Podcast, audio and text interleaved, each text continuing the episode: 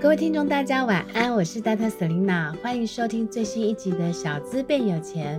这个节目是由大特 Selina 专为所有小资族量身规划的生活理财节目，希望大家从日常生活议题当中轻松学习投资理财，有机会改善经济，翻转人生。那今天呢，我们要讨论的主题呢是亲子理财，然后让你的小孩未来不为钱烦恼的致富养成记。那今天欢迎江静云老师。Hello，大家好，我是江静云老师。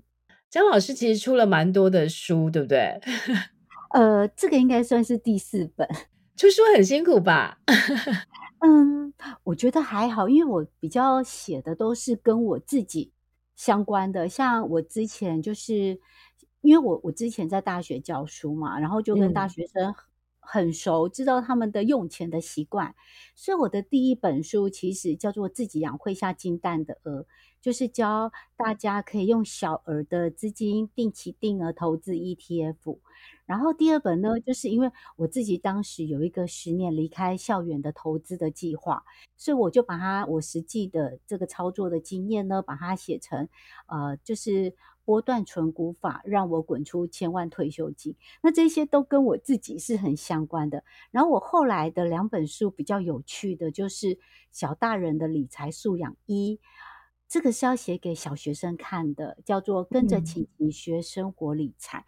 那最近出的这一本就是小大人的理财素养二，叫做《未来不为钱烦恼的致富养成记》，是要给青少年看的。所以我自己都笑说，我就是家庭理财四宝，从小学生然后到退休的族群，全部都涵盖了。那因为这跟我息息相关，所以我在写起来，事实上。我觉得好像不会太难，因为它不会是说一个好像我要凭空去生出来的一个题目。那张老师，我想问一下，那为什么会想要写给小朋友看的书呢？写给小朋友看的书啊，我觉得呃，这里有好多个面向可以去讨论。一个就是啊，我当时其实我四十三岁的时候才开始决定要投资理财。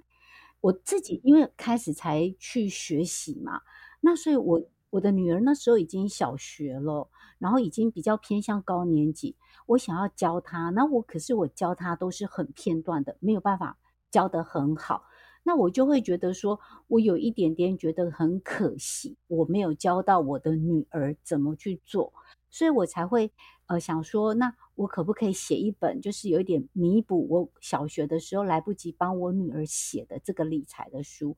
以这样的心情，也想帮其他的想要教孩子们去做投资理财的家长去撰写。那另外，我觉得还有其他的原因，就是我从小到大看到我的父母，他们其实是很辛苦的。然后他们很辛苦，他们很辛苦努力的打拼的结果，我觉得都还是跟呃跟着钱在跑，就是被钱追着跑。那他们对我的教育就是说，哎，你从小就是要好好的认真的读书，然后以后有一份好的工作，然后有了这个工作以后，你就会变有钱了。我发现我自己好像虽然工作，呃，大学老师嘛，薪水还不错。但是好像还没有办法达到就是财务自由的这样的境界，所以我就在想说，综合这一些啊，我觉得有必要，好像这个理财的观念，如果能够从小开始做，不用像我的父母一样，或者是像我一样，到了四十几岁了以后才开始，我觉得起心动念就很简单，就是大概是这样子。嗯，很了解。其实我觉得，其实。因为我自己有有去修那个儿童亲子理财的那个学、嗯、学分，有没有？然后我其实还蛮认同张老师讲的，嗯、就是说，我觉得父母给小朋友最好的应该是富脑袋，或是就是从小学会财商。然后，因为这个，我觉得之所以理财的素养，其实我觉得应该是从小开始去做培养的这样子。那不然我，我我看到很多，特别是有时候坐计程车啊，然后计程车司机会跟我抱怨说：“嗯、哦。”他现在六十几岁了，然后他他都租不到房子，因为这几年房房租涨很多，然后这几年房子也不是很好租，而且特别很多人就是很多房东老了不想要，就是如果房客太老，他们也不想租给他这样子。所以我觉得如果可以很早的时候就开始学习投资理财，然后我觉得应该他的命运会大大的不同。对，所以我觉得这个是蛮好的事情，这样。对，而且我跟你讲哦，就是呃，我觉得啦，富人就是有钱人的想法，真的跟我们一般的普罗大众，甚至是比较刚刚你讲的这些计程车司机呀，这些比较底层的人，真的有很大的差异，你知道吗？差异很大，差异很大。我有一次就是跟一个很富有的长辈在聊天的时候。嗯他突然讲一讲，他突然蹦出了一句话，他说啊，贫穷是会世袭的。当时那时候我还没有真的开始学投资理财，嗯、你知道吗？那句话我听起来觉得好刺耳，我会觉得说，哎，你们有钱人讲的话怎么这么尖酸刻薄？但是我虽然觉得这句话好像有点尖酸刻薄，但是我又没有办法去否定它，哎，因为我们从小都听过啊，龙生龙，凤生凤。老鼠的孩子会打洞，你有没有觉得好像是这样子？那我就去回想啊，你看哦，像巴比呃那个犹太人，哎，他们是全世界最富有的民族哦，他们的父母啊，真的是从小啊就会教他们这一些，很小很小就开始拿钱币啊、纸钞，教他们要怎么去辨识这些钱金额大小，然后告诉他们哦，这些钱。具有购买商品的力量，然后教他们怎么去看商品的价格的标签呐、啊，然后告诉他们哦，这些广告其实背后就是要劝诱你去买东西。然后我们其实、嗯、你看，我们呃有一个广告嘛，啊，小孩才做选择，大人两个都要。哎，不要说小朋友了，连我们大人啊，连那个需要啊跟欲望都想不都分不清楚哎。那我觉得真的对，然后还有。一直一直以来，我们就是很想要，我们都听过嘛，那个棉花糖的故事啊，你要把那个棉花糖延后吃，嗯、但是谁做得到啊？我觉得啊，这些 真的很难呢。那巴比伦富翁不，那个那个犹太人，他更厉害的就是，他除了叫你把这些钱存下来，他还要教你怎么用一分钱哦，再去赚更多的钱。哎，我觉得他们是从小就在教，而且是整个民族都在教，哎。所以我觉得，那个环境的培育之下，嗯，他们真的很有金钱的观念。他们的父母不是真的是直接给你钱哦，像我觉得我们台湾啊，有很多这些有钱人的家家长啊，就是他们就直接跟你讲说啊，那我就直接给你钱。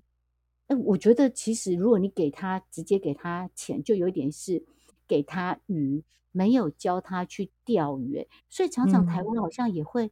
就是富不过二代，我我我要讲的不是那种大企业家哦，那种的是指说一般的有些他们是收薪阶级，他们可能是这些因为突然呃投资致富啊，或者是这些科技新贵等等的，他们很有钱，可是他们的有钱，他们其实我觉得他们不叫做真的有一个财富，他们如果失去了一个很好的工作，他们也没有这个薪水了。所以他们可能对于小孩的这一些宠溺，可能也会不见。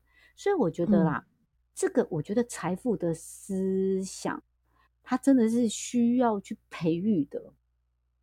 真的，其实我在英国念书的时候，我我发现其实 外国的父母啊，他们其实会从很小的时候就培养小朋友，比如说他可以了解嗯金钱的重要性跟金钱的价值。比如说，他们可能会在小朋友，比如说，呃，那个有了，就是那个小朋友可能有一些呃校园活动或是做园游会的时候，那小朋友可能会开始准备东西去卖。然后，可能我觉得那个过程其实也会让小朋友开始知道说，诶，他做的东西他可以，他可以卖出去，然后他可以赚钱回来这样子。所以，我觉得其实有时候其实从小的时候就让小朋友知道了，就是嗯，金钱的价值跟金钱的重要性。我觉得其实有很多华人的父母是直接，就像你刚刚讲的，他直接像我，我记得我前一阵子去熊本看房子的时候，日本熊本看房子的时候，那个台商他带着他的太太跟女儿，他二话不说，就是他连一块钱都没有杀，他就买了一栋呃五千九百九十万日币的房子，就直接透天的，就直接送给他女儿了。然后看他女儿好像也没有什么感觉耶，就好像理所当然的。就是理所当然得到这些财富，其实有时候是不好的，因为我们常常说，就是呃，没有伞的小孩跑得比较快，但是因为他他知道说，诶，他很多的东西他要靠他自己努力去争取或去赚取。但如果父母从小就是让小孩子就是会觉得很多东西都是理所当然的，或是他觉得这是轻而易举得到的。我觉得他们反而会失去对那个呃，就是金钱的价值的重视，或是他甚至是我觉得他们会有一点点不太在乎，或是很容易就轻易的，就是把它花花花掉这样子。所以我觉得，其实父母可能要在很多的面向，要从小要培养小孩子正确的一些理财的概念这样子。江老师，其实你这本书很可爱，然后我想要问一下，就是说。诶，你这本书啊，如果父母想要看这一本是大呃小大人的理财素养二，因为它有一点像是用漫画图解的方式，就是他在讲故事、讲观念的时候，可是他用比较嗯比较轻松的方式来去做呈现。那父母应该如何跟小孩看这一本书呢？哦，我觉得在这边啊，因为这本书是要给青少年看的。他也许前面，因为我们想说，先让他看漫画有兴趣，然后再来看这一些的内容。那你要知道哦，青少年后，他们已经跟国小的孩子或者是幼儿园的孩子不一样了。青少年的孩子，他是不愿意跟父母有太多的接触，太多的互动。所以我觉得，应该我们可以的做法就是。父母自己先看，因为我们刚刚讲啊，有很多的父母自己也没有太多的财商的财商的观念，他也不知道怎么做嘛。他自己先看了，有了这一些的内容，然后他把这一本书呢若无其事的拿给孩子，让孩子看，甚至也许给他一些奖励哦。因为我觉得现在孩子们在这些短影音啊、影片啊，实在看太多，即便有一点漫画，我觉得他们也不一定真的那么想要看。那我们给他一些诱因，让他看，看完了以后，我们也不要叨叨絮絮，好像跟他讲说，哎，这本书的内容是什么？不如呢，当我们在日常生活当中遇到这些问题的时候呢，若无其事的去跟他讨论。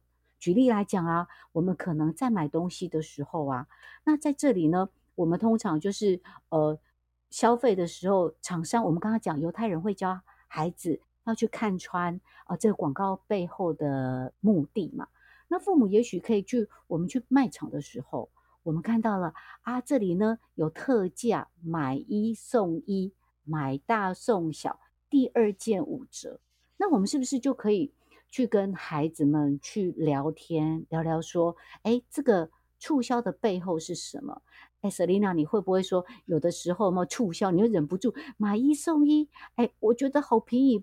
不多拿一件，好，好像有一点可惜，或者是我觉得最常见的哦，我以前自己在还没有真的去学投资理财的时候，我会做了很多我自己觉得我是聪明消费的事情。后来我发现我根本就是不聪明。举例来讲，今天我们外出哦，你在便利商店，嗯、因为便利商店我们买一定就是当下口渴，而且我们有事在身嘛，他有的时候会写第二件五折。店员问我：“你第二件五折，你要不要多带一件？”我会说好。可是有的时候我多拿了一件，我根本喝不完。然后我们还要工作，我们还拿那一罐在手上，然后到最后可能只是随随便便把它喝个几口就丢掉了。哎，我觉得其实它没有比较比较划算呢。就是有的时候我们可以去想想，哎，我们这些消费的时候，我们到底这样做是真的是划算的，是精打细算还是没有？对，其实张老师讲的很好。其实我后来发现，就是说，其实，在很多的卖场，或是 shopping mall，或是就是便利超商，其实行销是最大的一个心理战。其实它都一它都会让你觉得你好像占便宜，其实上是你是多消费的。比如说，我之前在一个药妆通就发现说，一个黄黄色小鸭的沐浴乳，他就买一送一，一九九，然后我就很开心的把它搬回家。结果你知道他平常卖多少钱吗？他平常卖九十九元。我还多花一块钱，对，然后买了两瓶，所以我后来发现说，后来我我常常会觉得，就是说，你每次要买东西的时候，你一定要问自己说，我是真的需要，还是因为我贪，我是贪心？那我觉得很多时候你贪心贪小便宜，其实你会买了很多你不需要的东西，然后这些东西会变浪费。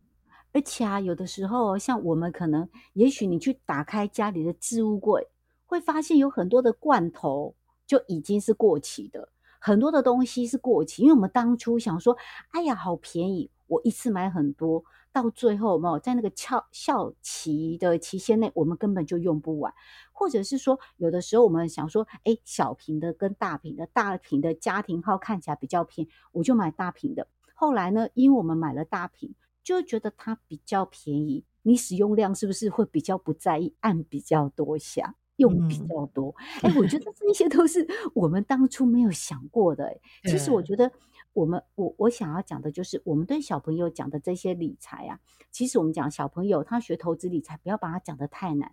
小朋友的投资理财叫做呃理理，就是他要去管理他的金钱，然后呢投资他的人生。当你的人生理好了，你的财富就出来。我们从小。让他有这样的观念，我觉得是比较重要的。嗯，其实这点是我很认同的，因为我常常在教学生的时候，我常常会跟他们说，其实理财等于理人生。如果你理财理得好的人，其实你人生就会好。相反的，如果说你的理你的财务一就是财务一团混乱的人，其实你的人生也不会好。所以我觉得你，我刚刚就对你讲这一段话，我觉得非常非常认同这样子。那江老师，我想要再问一下，因为你书中有讲了一个就是。普通却最稳定的两大致富的组合是什么？这个可以跟我们听众分享一下吗？可以呀、我觉得很多人都把想要变得有钱这件事情想得太难了，而且觉得它的呃门槛很高，或者是方法很难。事实上，我觉得我们很多的东西就很像水，水呢，它阳光、空气跟水，这是我们生活当中。必要的元素嘛，很简单，但我们却常常忽略它。那投我们想要投资理财，其实最重要的两个组合啊，就是开源加节流。那另外一个就是储蓄加投资。嗯、你不要去想说啊，就这么简单吗？因为我觉得在这个简单的过程当中，大家忽略了它的顺序应该要怎么去进行的。像我刚刚讲说，我自己觉得我的父母他们非常认真，非常努力，但是到了他们晚年，好像也没有变有钱。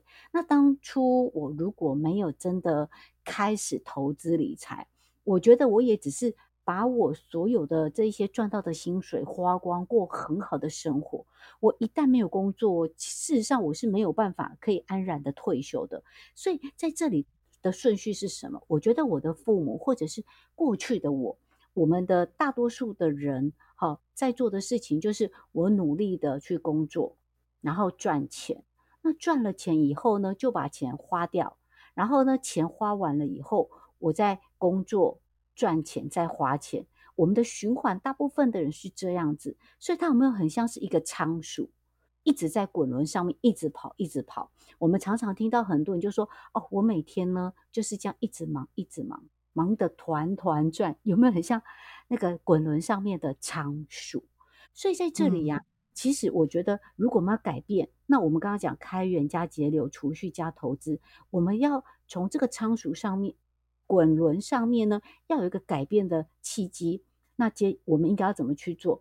古代巴比伦富翁他说：“你想要变有钱，第一件事情就是优先支付给自己。我们赚到的钱，我不要急着要去花，我要先储蓄给自己，十分之一就可以了。我从十分之一开始。所以，我们刚刚不是有讲说开源？开源就是我们去工作赚钱。那接下来哦，不是花钱，第二步是叫做储蓄。好，我们呢，第二步储蓄，先练习十分之一。好，那储蓄了以后。”有很多的人这辈子也都有在储蓄啊，可是为什么他的储蓄没有让他变有钱？因为他的储蓄呢，没有，他没有把他的储蓄转化成为会为他带来收入的资产。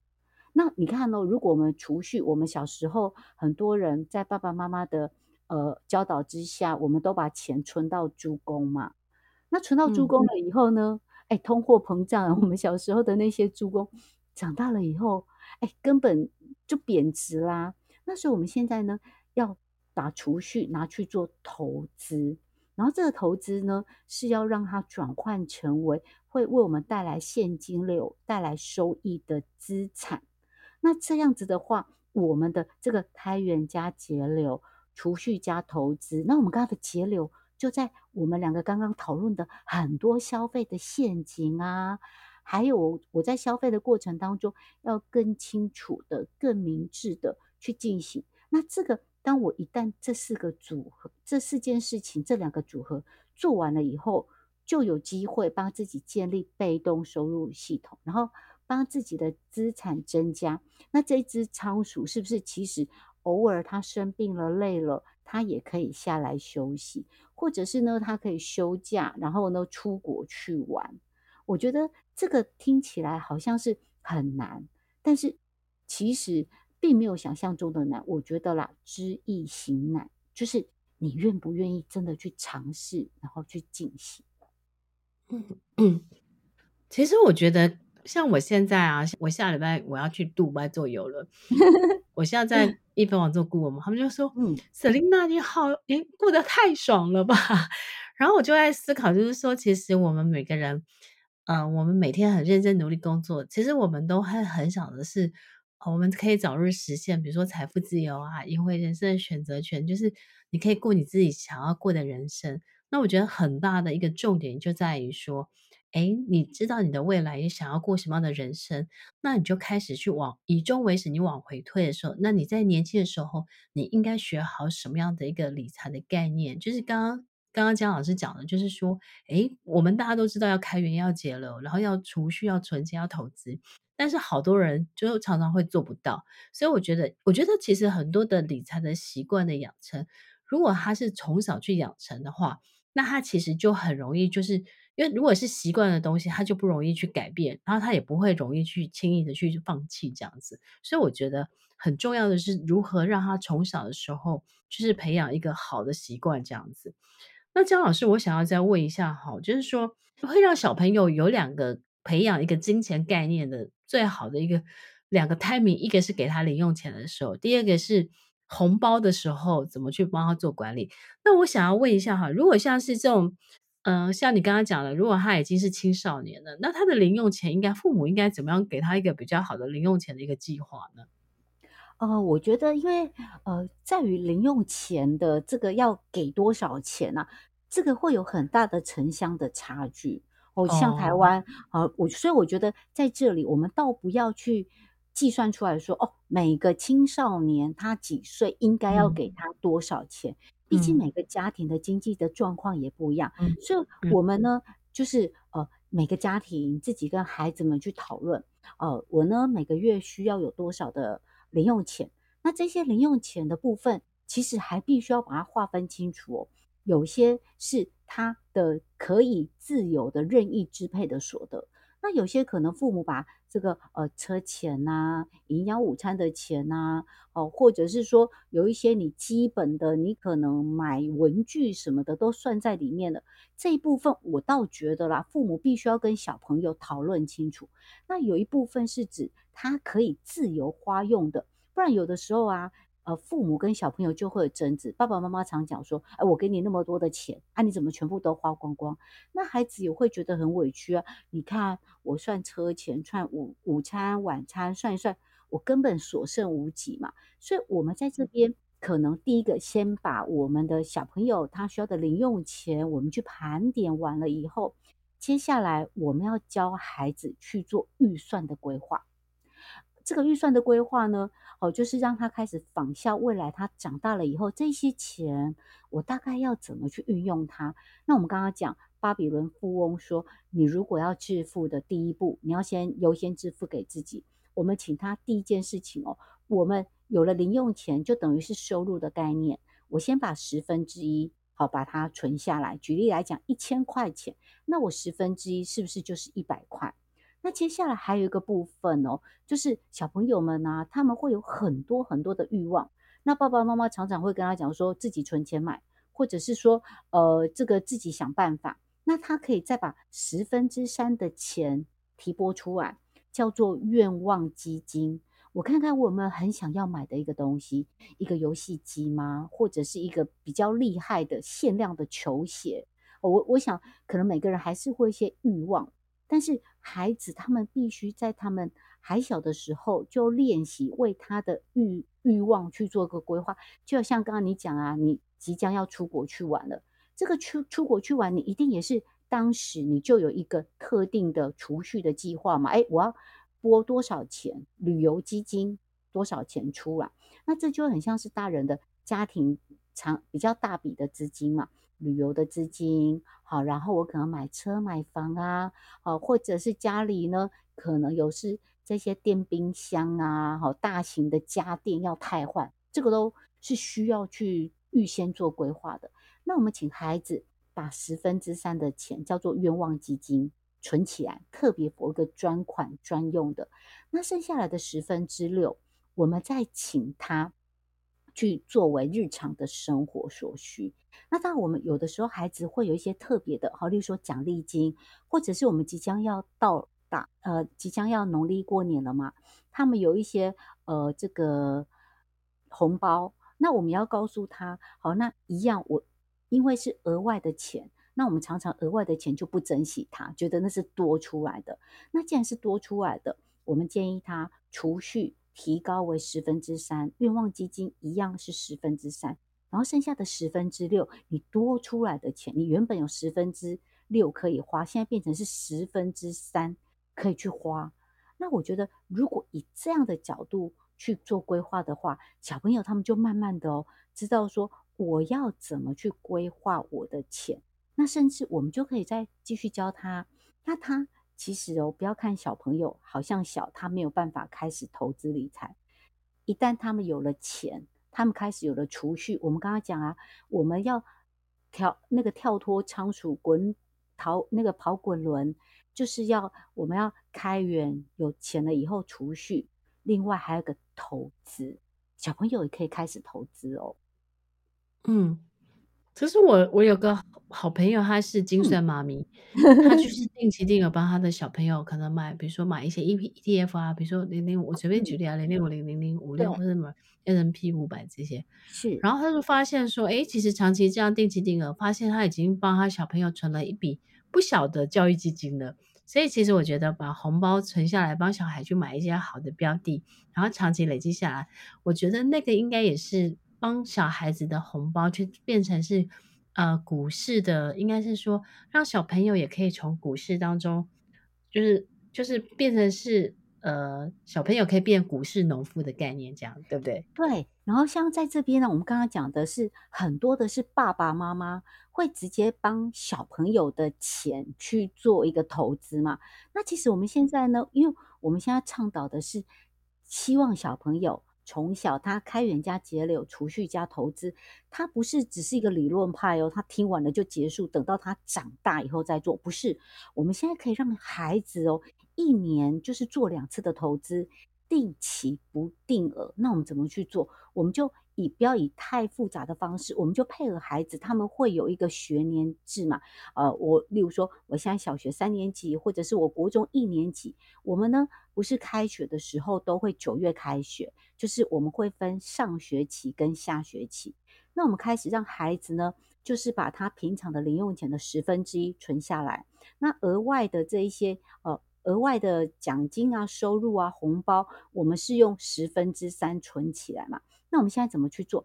九月开始，九月、十月、十一月、十二月、一月、二月，上学期总共六个月，我每个月存十分之一的零用钱，然后再加上好我们的这个压岁钱的部分存起来以后，在寒假我进行一次投资，我有多少钱，那我就买一个很安全稳健的 ETF，配息又高的。好，那我二月份的时候寒假我已经做了一次。好那个那个定呃叫做二月份的二月份的定期，在二月份投资一次，然后下学期开始的时候，我们又从呃三月、四月、五月、六月、七月、八月，是不是又半年了？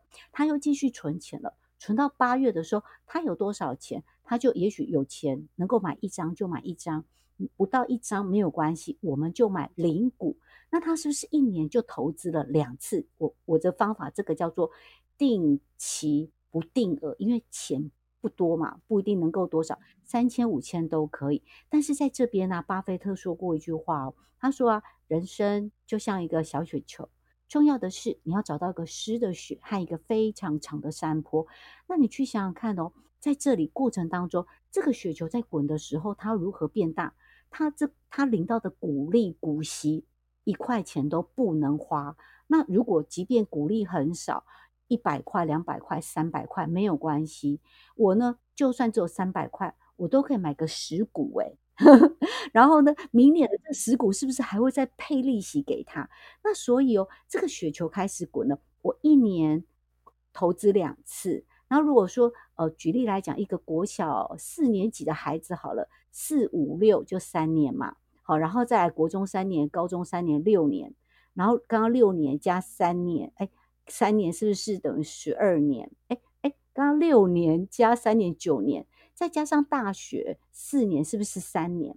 十三年，他可以滚十三年，乘以二，二十六次。诶，然后它过程当中的利息都不要去把它花掉，等到他大学毕业了，是不是有一笔小小的资金？你跟他说啊，你的同事、你的朋友帮他的孩子这样子定期定额，哎，其实他也蛮可观的，诶。嗯，其实其实我后来发现，最好的投资方式就是长期。呃，我我我发现，如果你定你这样子，然后都不要花掉，然后就是呃领到配息，甚至再投入，那个那个复利的雪球的效应，其实非常非常惊人的。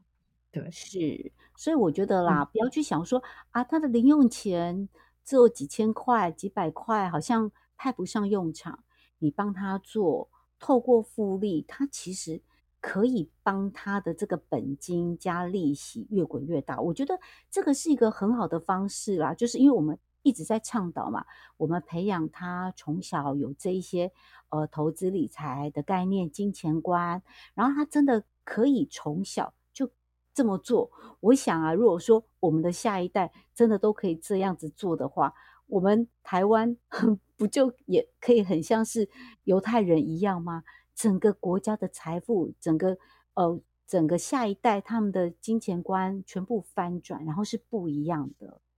嗯，真的很棒。今天呢，很开心呢，就是姜老师来跟我们分享他的新书《小大人的理财素养二》。那如果大家听了这一集，就是还想要就是了解更多姜老师这本的那个亲子理财书的话，那可以呢，欢迎大家可以上午。